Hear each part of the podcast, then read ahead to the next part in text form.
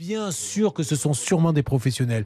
Mais, et je le dis sous contrôle de Maître Novakovic, se battre, c'est bien, mais à un moment donné, c'est à eux de rembourser et de se battre contre le fabricant. C'est trop facile de dire je vous ai vendu un matériel qui marche pas et je me bats contre le fabricant, mais il ne veut rien faire. Vous voyez, je l'appelle tous les jours. Non, c'est pas comme ça que ça se passe. Voilà, et ça m'amène à donner une règle d'or, Julien, concernant effectivement euh, ce genre de difficulté. Quand vous achetez un bien, quel qu'il soit, vous vous adressez uniquement avec votre interlocuteur direct, celui qui vous a signé effectivement, avec qui vous avez signé le devis, celui à qui vous avez réglé les sommes. S'il se retranche en disant c'est pas moi, c'est le fabricant, c'est sous-traitant, etc., ça ne vous regarde pas. C'est à lui de se débrouiller. Je prends souvent l'exemple de la voiture parce qu'il est frappant. Si Monsieur Chouffaut, qui est encore une fois un pro, je n'en doute pas, rentre dans un magasin, il achète une Laguna, il prend sa Laguna, elle ne marche pas. Il la ramène en disant Attendez, je viens, de vous acheter une voiture neuve. J'ai dit Laguna, j'aurais pu dire 206, j'aurais pu dire ce que vous voulez.